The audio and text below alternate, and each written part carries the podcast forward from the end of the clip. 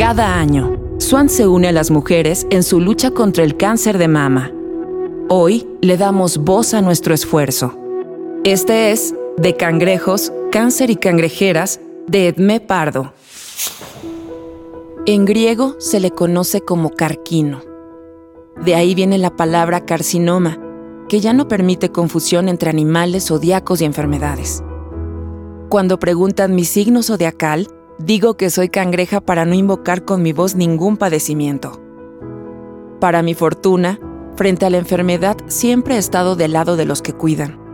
He sostenido las manos de cuerpos conectados a sustancias líquidas y coloridas.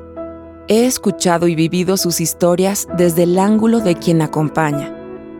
Ahí descubrí en ese dolor que las palabras amparan y ayudan a sanar. Son las historias las que nos permiten recobrar nuestro ser narrativo para ser más que biología herida. Son las historias las que nos separan de la vigilia y nos devuelven el sueño que repara. Son las historias las que nos permiten imaginar maneras de sanar.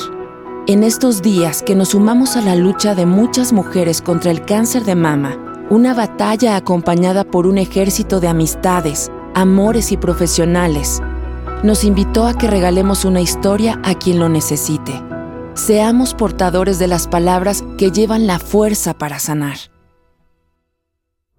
Descarga el testimonio completo de esta y otras voces en www.swanrosa.com.